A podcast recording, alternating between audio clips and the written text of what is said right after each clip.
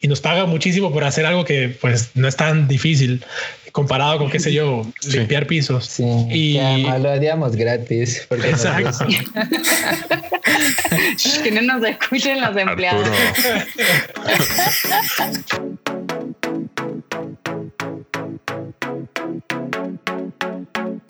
Muy bienvenido, Gabriel Valdivia, a Diseño con Eñe. ¿Cómo estás? Muy bien, ¿cómo están ustedes? Muy bien. De locos. Estamos muy emocionados de estar junto a Gabriel Valdivia en este, este capítulo, episodio. Estuviste, tuviste una gran trayectoria en tecnología desde que nosotros todavía estábamos viendo qué estudiar. Em, bien bebés. Sobre bien bebés. Eh, pasaste por aplicaciones web, por startups, por aplicaciones móviles, por empresas grandes, corporativos más gigantes y emprendiendo. Entonces, bueno, estamos súper, súper contentos de, charlar un poco de tu trayectoria y conocerte un poco más. Y aprovechar como toda esta gigante carrera eh, que has tenido para hablar de, cómo pivotear y de cómo navegar a través de, de tu carrera y de cómo listo, ¿qué es lo que sigue para mí y a qué misión y a qué empresa me quiero unir? Y creo que siempre es bueno conocer o platicar con la persona, ¿no? Porque muchas veces nos dejamos llevar por lo que vemos de fuera o por lo que leemos en redes sociales o por lo poco que compartimos en nuestras pues en nuestros espacios y eso a veces puede llegar a distorsionar la idea que tienen otras personas. Por lo que el Congreso pregunta. Por lo que al final el Congreso pregunta. Hicimos una intro muy larga. Bueno, con esa intro parece que más bien yo soy muy viejo. llevo mucho tiempo trabajando. Nosotros lo aparentamos muy bien, ¿eh? Sí, tampoco es que acabamos de empezar, ¿no? Llevamos un ratito también. Sí, Omar, ya veo ya que tienes un bigote, ya, ya estamos creciendo. Pues. Contanos, Gabriel, un poco cómo, cómo viviste tu primer eh, trabajo y algo que me pareció muy interesante leyendo un poco de tus ¿Cómo fue tu primer pivot? Em, em, decías algo como, me di cuenta que ya, ya había hecho todo. ¿Cómo es ese momento de darte cuenta de, listo, aquí ya terminé y y paso a, mi siguiente desafío?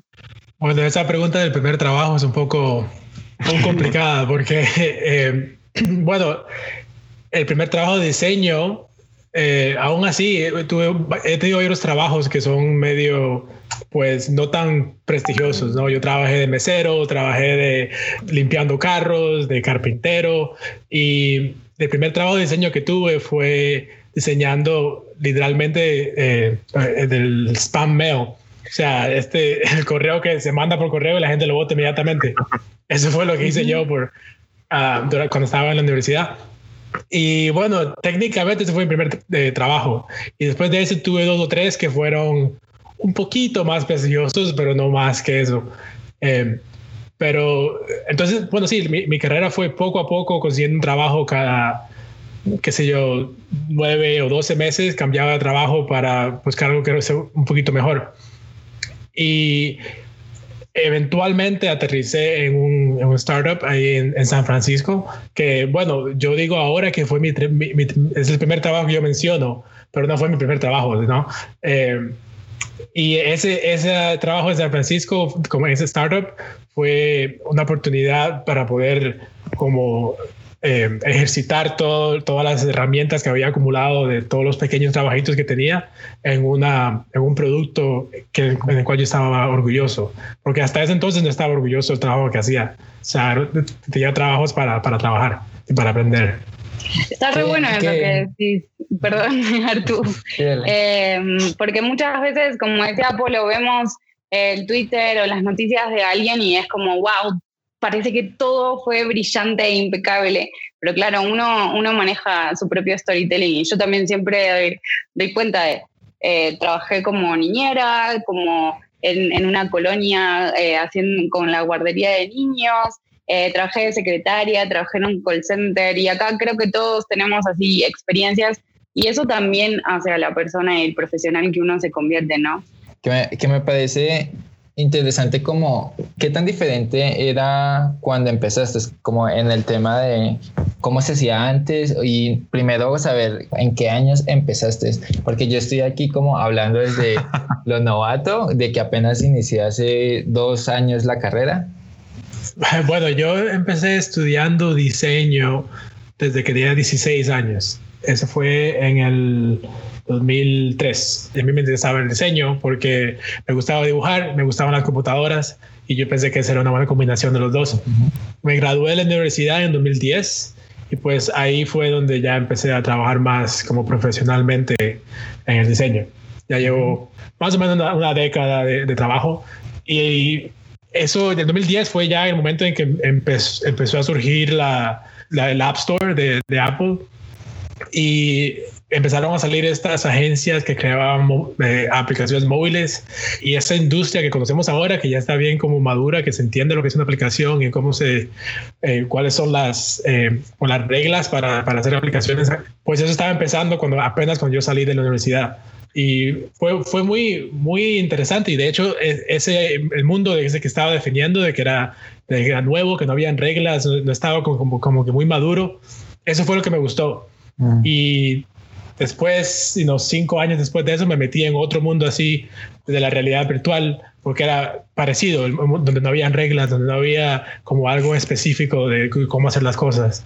Y ese ha sido como que lo que he estado persiguiendo, es ese espacio de una industria donde no se define todavía cómo funciona uh, o no, porque creo que es una buena oportunidad para, pues para, para jugar ahí, para tratar de definir cómo cómo funciona esa industria.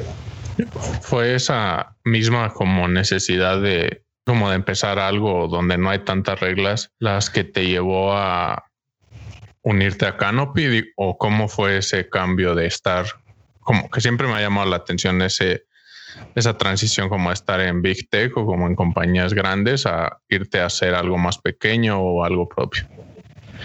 Bueno, me imagino que, que, los que estén escuchando este podcast no, no tengan idea quién soy yo ni, ni cuál es mi trayectoria, pero eh, yo me, gradué de la universidad y pues me gradué estudiando diseño gráfico.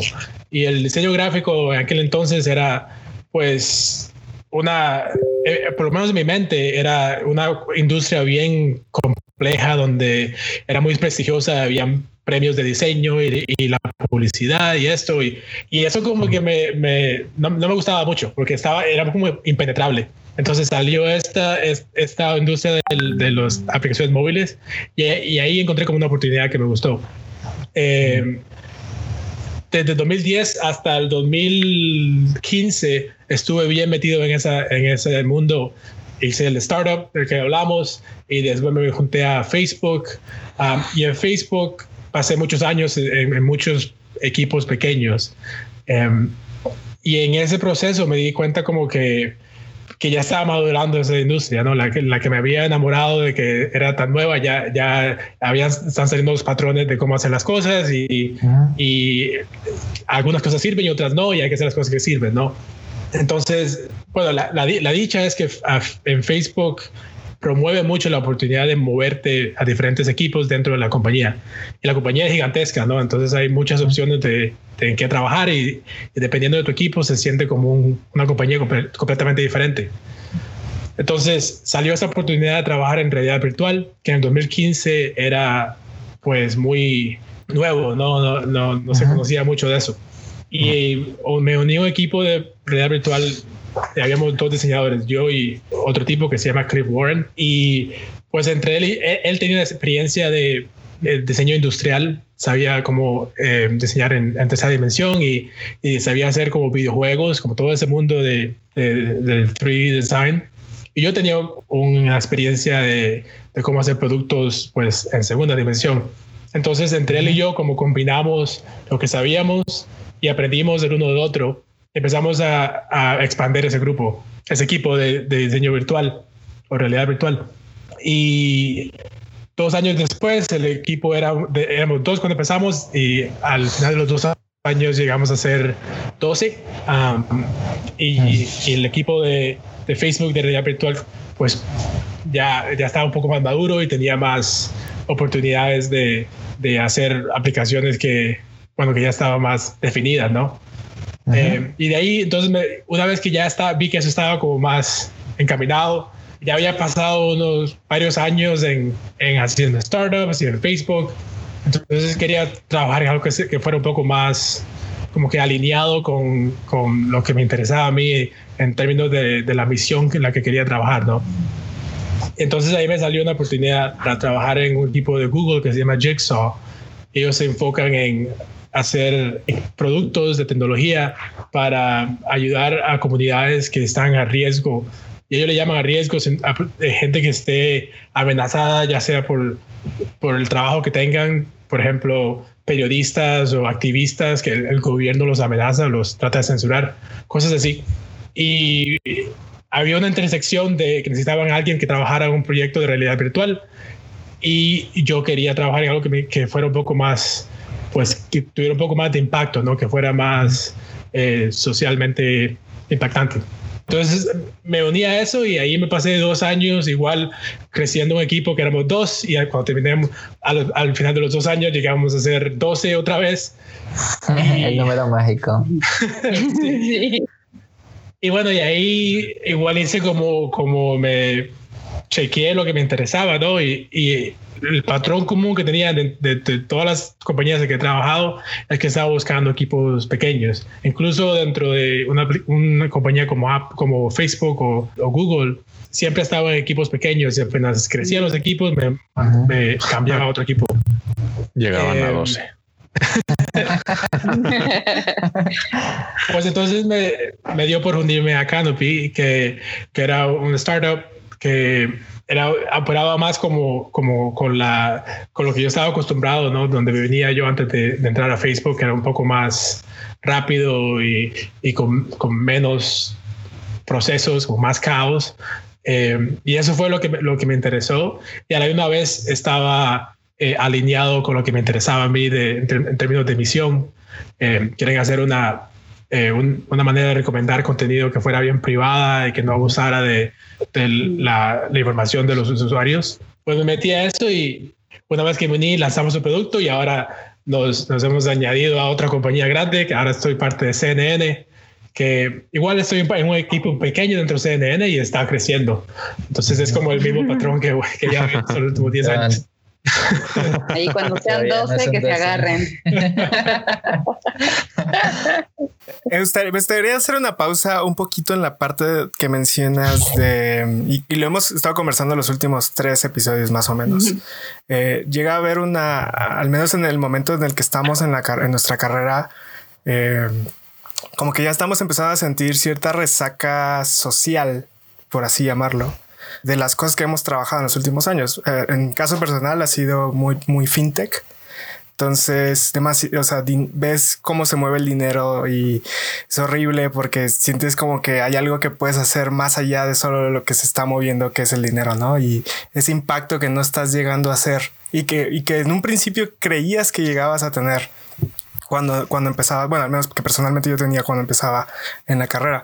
Supongo que viviste algo similar y fue una de las razones por las que te moviste o estoy asumiendo cosas. No, claro, definitivamente.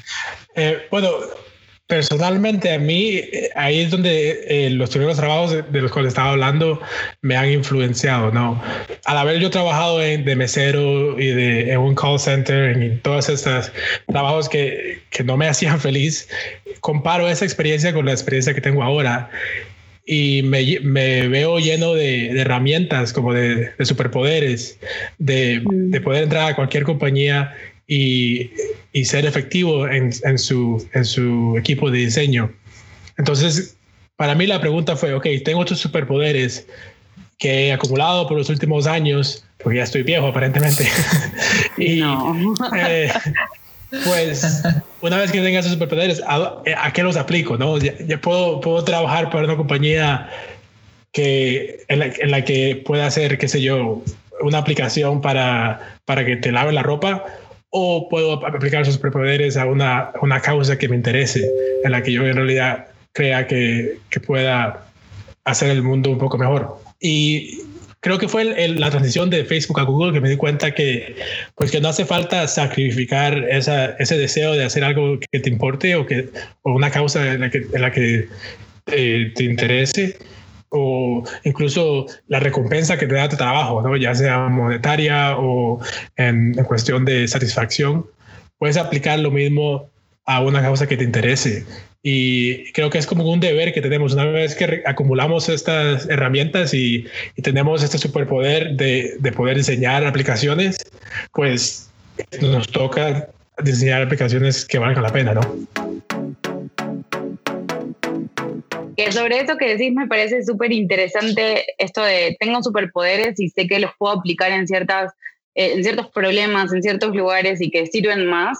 Eh, hay mucha gente que tiene miedo y que a veces es reforzado por los recruiters y estas cosas de, ay, solo estuviste un año en tus últimos trabajos, ¿cuál es tu compromiso con las compañías, etcétera? Y ah, luego ves a alguien que, que profesionalmente no, para eso no fue ningún problema, ¿no? Eh, ¿no? Nadie te dijo, ah, no, solo estuviste un año en tal lugar, entonces mejor no, eh, no confío en tus criterios. Entonces, ¿qué le dirías a esos diseñadores que están con ese miedo de saltar o cambiar, hacer cambios tan, no sé, me imagino que los pensás un poco, ¿no?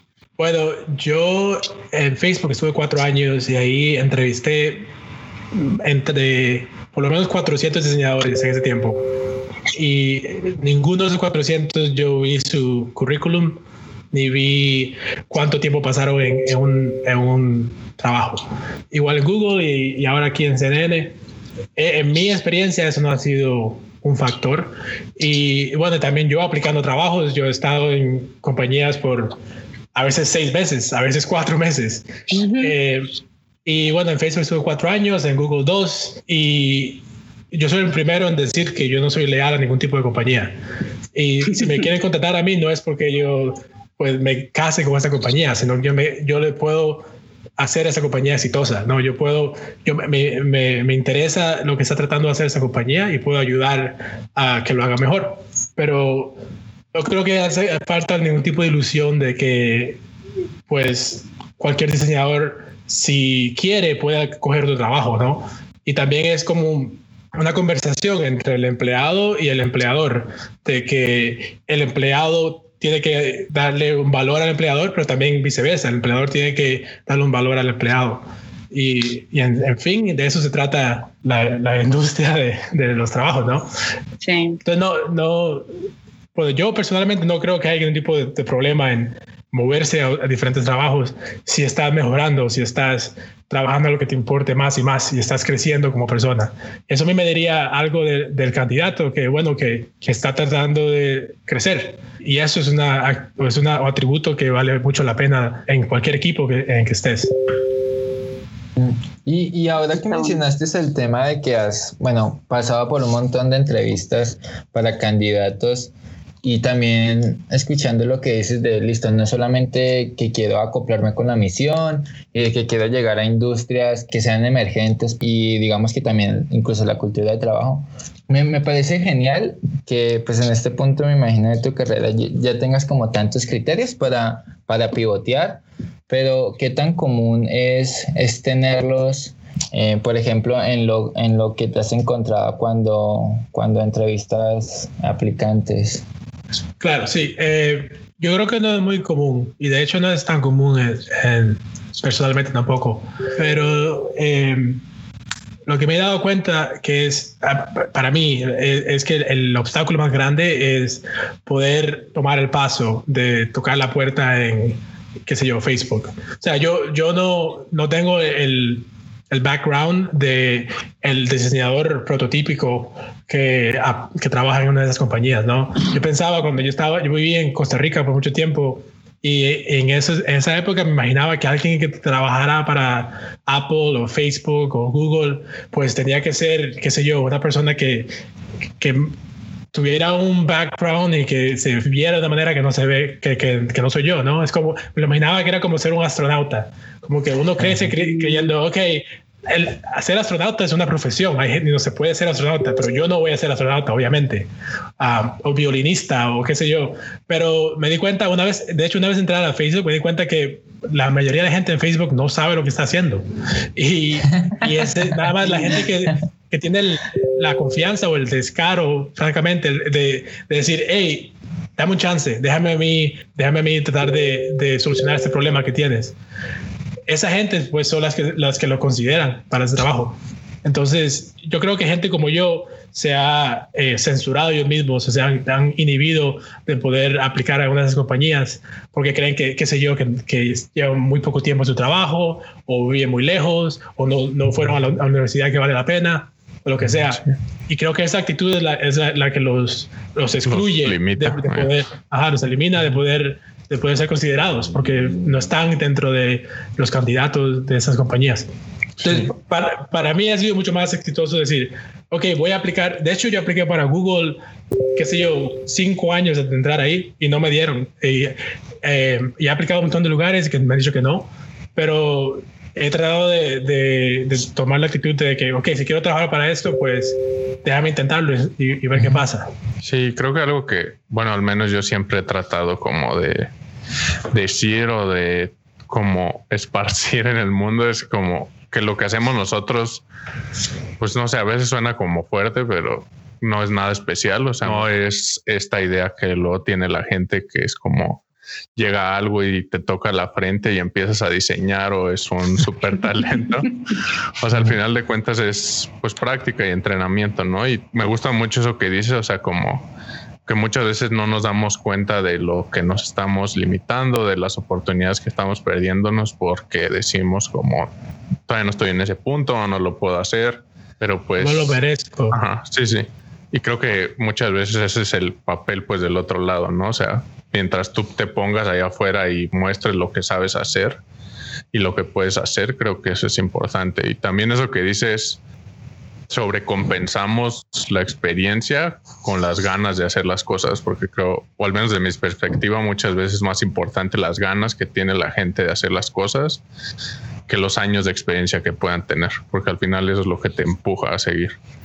Uy, el no lo merezco suena muchísimo a algo latino, ¿eh? algo culturalmente sí, latino. Yo tengo algo en ese tema, pero te dejo primero.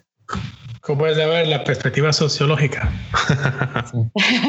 claro, como era preguntarte un poco cómo lo viviste, cómo es ser latino en, en San Francisco. Como primero me, me fijé y efectivamente yo soy más vieja que vos.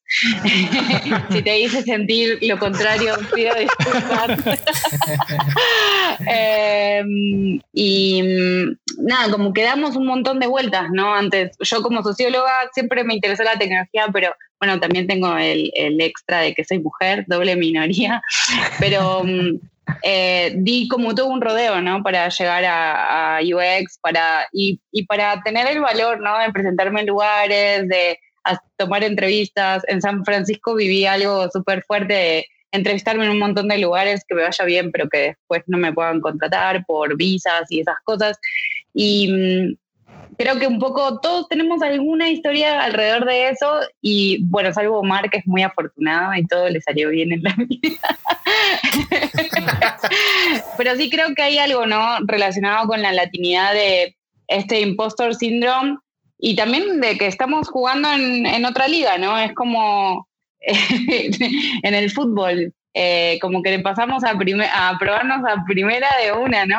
Y en un momento en el que la hoja estaba en blanco, en el que se podía hacer un, mucho. Entonces, eh, nada, e, esa es mi reflexión, pero creo que me fui de tema. no sé qué, ¿Cómo lo ven ustedes? Yo los conocí a, ustedes en este podcast por un amigo mío, eh, Pablo Stanley, al cual conocí en San Francisco, porque yo empecé un grupo de Facebook que se llama impostores. Y la idea de ese grupo era colectar diseñadores de habla hispana para ver qué, tantos de nosotros sabíamos alrededor de San Francisco, más o menos. Porque en realidad no, no, yo soy un poco malo para eso, no, no, no, entiendo muy bien cómo la comunidad hispana intersecciona con el resto de la comunidad de, tecnología eh, y quería pues saber cómo, cómo funciona eso y, cómo encontrarme con, ese, con esa comunidad. Y el grupo ahora tiene creo que más de 500 personas y conocí a un montón de diseñadores mediante ese grupo y me di cuenta que sí, que lo que tenemos en común es que, bueno, todos eh, en, Cuba se le dice estamos guapeando, eh, lo cual significa pues, eh, trabajamos duro, ¿no? Y todos tenemos como una historia de que cuando éramos jóvenes, especialmente los inmigrantes, que trabajamos en cualquier trabajo para poder salir adelante. Y eso nos da una perspectiva de cómo apreciar el trabajo que tenemos ahora, que estamos en una computadora super nice, en, un escritorio con una buena silla y, y, nos paga muchísimo por hacer algo que pues no es tan difícil comparado con, qué sé yo, limpiar pisos. Sí, y además lo haríamos gratis. Exacto. que no nos escuchen los empleados.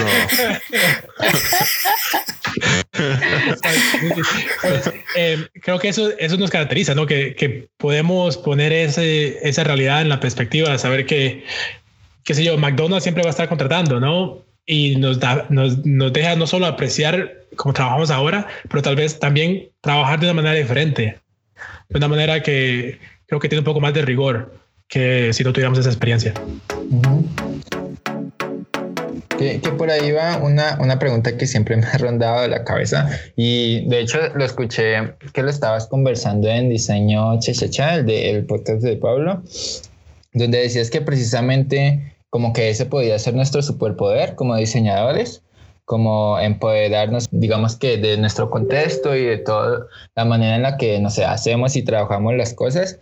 ¿Cómo ves esas diferencias? ¿Cómo, cómo se pueden distinguir eh, el hecho de que sí se siente que en este equipo hay diseñadores latinos o, o diseñadores como con cierto background? No sé, me está tentando representar toda la comunidad hispana en esa respuesta, así que no. en, lo, que has visto, en lo que has visto, supongo. Sí, no sé, eh, pues yo, yo creo que es cuestión de ser humilde y trabajador. Creo que esas son dos cosas que me, para mí tienen mucho valor y, y las veo en común con otras eh, inmigrantes más que todo. Porque yo, yo nunca he tenido eh, el obstáculo de, una, de la visa como algo que, que me, no me permite trabajar, pero conozco muchas personas que, para las cuales eso es, eso es algo muy, muy importante. Y creo que eso da un poco de, como de urgencia o de, importancia al trabajo que, bueno, que otros no, no nunca ni tan siquiera han pensado. Y también esa idea de como de ser el otro, de yo como inmigrante me, me he movido mucho he vivido en Costa Rica, en, Londres, en, en, Estados Unidos, y siempre he sido como el extranjero, ¿no? Y eso me da una, una experiencia, o como otra vez, una perspectiva de cómo lo que es entender cómo asimilarme, cómo reconocer la dinámica de un grupo y ver dónde encajo yo. Y eso es un, creo que parece que es una, una habilidad muy importante, un trabajo, ¿no? Cada trabajo en su propio grupo, con su propio país, y está tratando de, de, de, entender su cultura, entender sus costumbres y no solo asimilarte, pero también influenciarlo. Y creo que en mi experiencia, los, inmigrantes tienen mucha, mucha práctica haciendo eso, ¿no? Se han, se han movido a diferentes ciudades, diferentes países y generalmente son muy diferentes a donde vienen ellos. Entonces han tenido que pues observar y asimilar su alrededor, que muchas otras personas no han tenido ese, esa oportunidad. Sí, bueno, es que algo que me he dado cuenta yo es que por lo menos esta industria de la tecnología, aún que es un poco más madura ahora que cuando empecé yo, pues no se, no se sabe lo que funciona. las, reglas, las reglas están, están como escritas con lápiz y, y se puede borrar y hacer una regla nueva. Entonces, si viene un, un grupo elitista a decirte así deben ser las cosas, pues puede llegar uno y, y, decir, bueno, ¿qué tal eh, en Brasil, que hay tantos millones de personas y que, que eso no funciona de esa manera? Eh, y, esa oportunidad creo que vale la pena de, de, cambiar esa percepción del elitismo de la industria, que, que es, es, real, pero también pues proveer la perspectiva de, pues, de este podcast o de, del diseño latino y la voz que puede tener en, en la industria. Llevamos tan siquiera 10 años haciendo eso, ¿no? Así que todavía hay espacio para, para cambiarlo. Sí, sí. Pues alzar la voz, ¿no? Creo que eso es importante también, como que a veces creemos que lo que tenemos que decir o nuestras perspectivas no importan o no tienen como valor y a veces eso también, pues como dices, nos ayuda a empujar hacia adelante la industria. Bueno, estamos hablando de, los pivots, ¿no? Y creo que usted, hay tres aquí que trabajan el mismo, el mismo trabajo, ¿no? Sí, pivoteamos todos para la misma, la misma compañía. Cayeron donde menos. ¿Qué hace falta para que cambien de trabajo? A ver, ¿cómo es, cómo es Yo ya tengo unos cuantos pivotes en la carrera. en ese sentido, tengo un tema que también me, me surgía cuando hablábamos de creo que también a veces sentimos un poco esa diferencia de, oh, todo pasa en San Francisco, todo pasa en Estados Unidos y acá, acá es cierto que vamos más lento en distintos lugares de Latinoamérica. De hecho, la primera razón por la que me fui a San Francisco en cuanto pude fue para estudiar, porque ya no había donde investigar más fuentes y, aprender en, en Argentina. Y ahí sigo en mi viaje. Pero para mí ha sido muy grato por este tema de la visa y por un montón de otras cosas, encontrar que hay un montón de sitios en Latinoamérica donde puedes crecer y trabajar a la altura del mejor startup bingo. Eh, y que muchas veces como que le ponemos tanto peso que nos echamos para abajo. O sea, así empezamos también, así empecé la llamada, ¿no? Como, como que hay muchos proyectos y muchas cosas muy, muy interesantes y muy buenas para crear también desde Latinoamérica y bueno, no sé cómo se vive desde allá. ¿Vos ahora estás en San Francisco o en New York? En Nueva York. En Nueva York, que también tiene una mirada un poquito más eh, con perspectiva, ¿no? Comparado con San Francisco. Eh, ¿Qué se sabe del diseño, del diseño latino? ¿Cómo se ve hacia, hacia aquí? Creo que es, ahora esto con el, con el coronavirus, creo que eh, es un momento importante para ver cómo cambia todo, ¿no? Ahora que todo el mundo está trabajando de la casa, le abre las puertas a muchas mucho, mucho talento que en otro tiempo estaba fuera, fuera de acceso porque estaban en otro país. Creo que ahora existe la oportunidad, creo, de abrir esas puertas.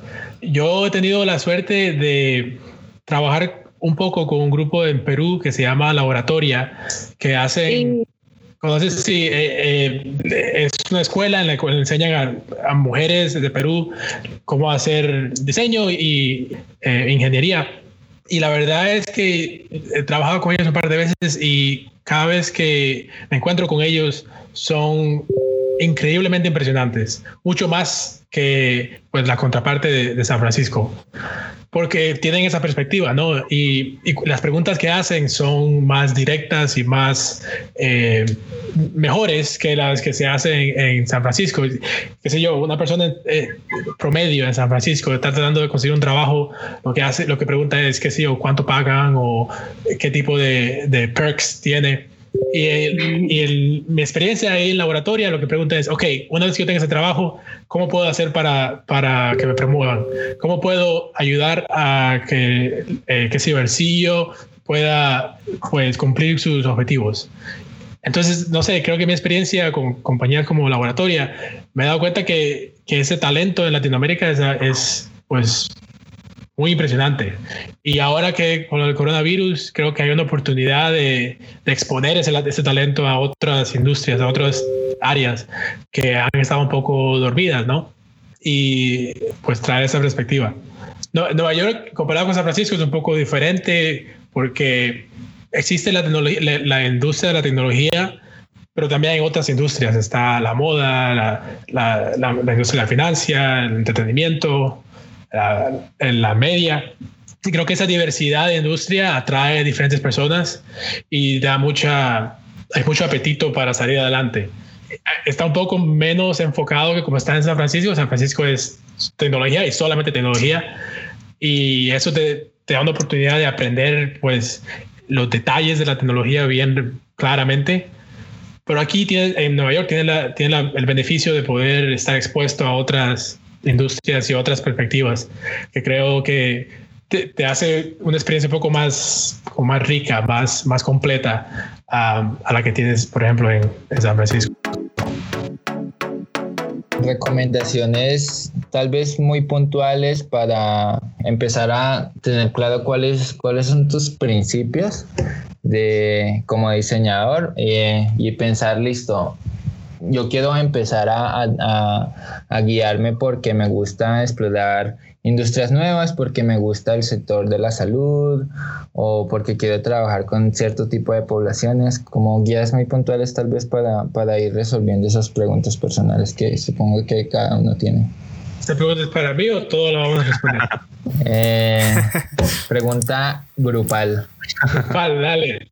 Va, pues creo que la mía es la que repito y yo creo que ya están cansados de escucharme todos los episodios, porque tiene que ver con el autoconocimiento, o sea, con el saber qué es lo que te gusta, qué es lo que te disgusta. O sea, digo, tal vez aquí estoy también yo asumiendo cosas, pero por lo que escucho de Gabriel, o sea, lo que le gusta es como empezar a construir cosas y ya cuando algo se vuelve como muy estructurado y muy de procesos y en ese momento es cuando te deja de gustar, ¿no? Y en, por ejemplo, en mi parecer específico, yo lo que identifiqué era eso también, o sea, como que me gusta construir cosas como desde el piso y también ya hay un punto donde cuando siento demasiada estabilidad me empiezo a aburrir.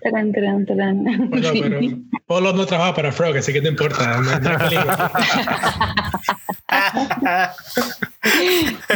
yo, quiero agregar una que me gustó porque me recordó mucho lo que Gabriel dice sobre estos como tecnologías emergentes, que también es algo que a mí me parece súper genial porque estás libre de explorar por aquí y equivocarte y bueno, al menos ya sabes que no fue por ahí y los aportes que haces en esos primeros como etapas de, ciertas tecnologías son como súper significativos. Eh, saco de eso que también el animarse a, ir por donde no es, como mm. muchas veces sabemos lo que queremos porque pasamos por, no sé, un trabajo que no nos gustó para nada y dijimos, listo, ya, ya al menos sé que por aquí no fue. Como al comparar a algo que no soy, tal vez, me hace, hace que aprecie más lo que sí soy. Entonces es como no temer, no temer tanto a, a, embarrarla por irse por un camino, como que igual de ahí vas a sacar algo. Sí. Voy por esas, eh, para mí, el, no sé, la conclusión que saco yo es que en realidad el diseño no importa. O sea, que no es la meta. ser diseñador no es la meta. La meta es afectar el mundo de alguna manera que te interese a ti y que tú creas que lo vas a mejorar. Y creo que el diseño nada más es un vehículo para afectar eso.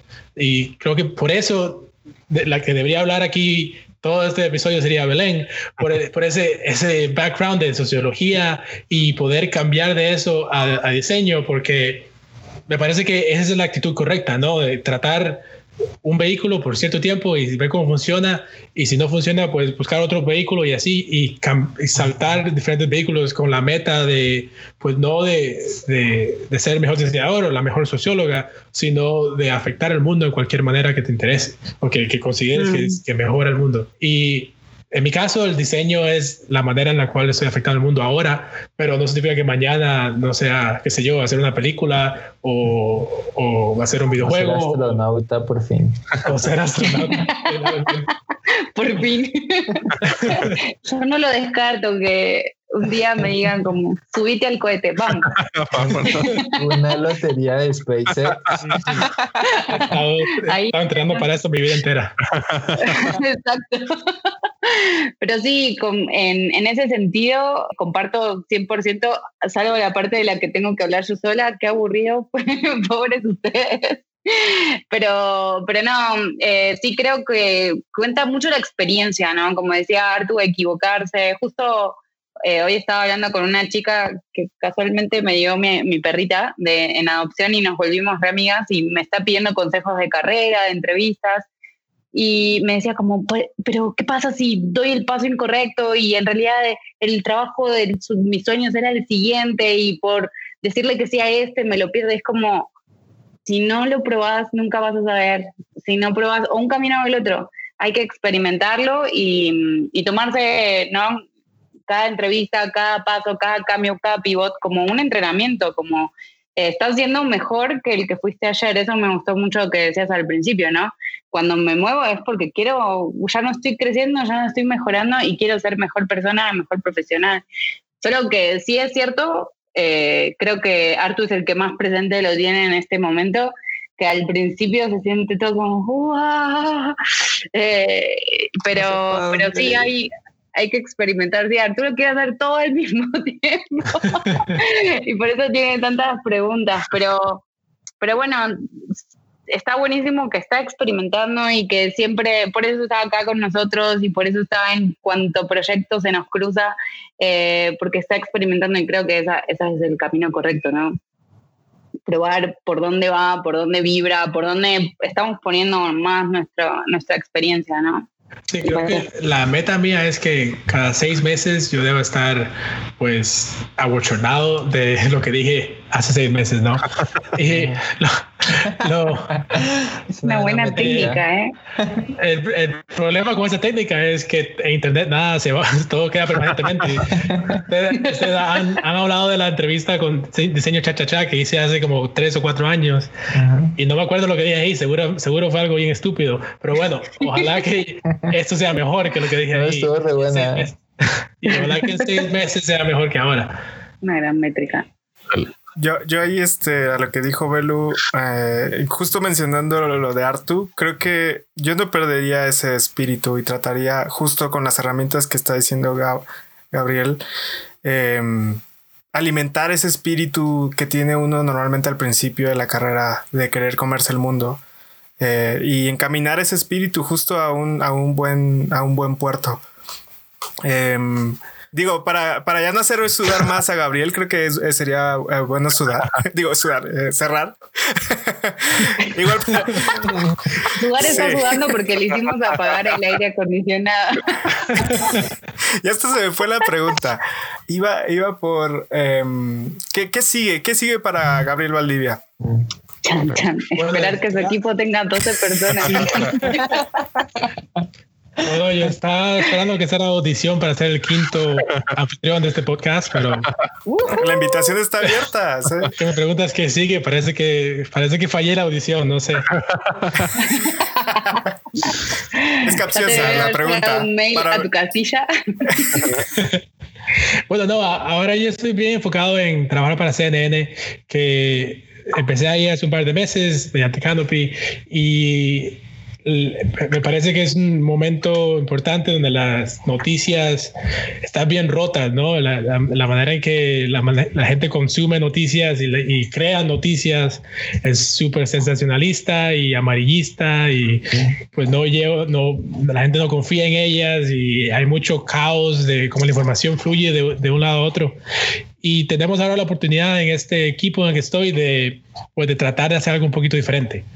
Y eh, en eso estoy enfocado, eh, construyendo un equipo dentro de ese ámbito y tratando de crear una aplicación que, pues, que tenga la oportunidad de, de hacer algo que, si no, si no lo soluciona, pues que sea, qué sé yo, una, una, una cosa que, que, que ayuda.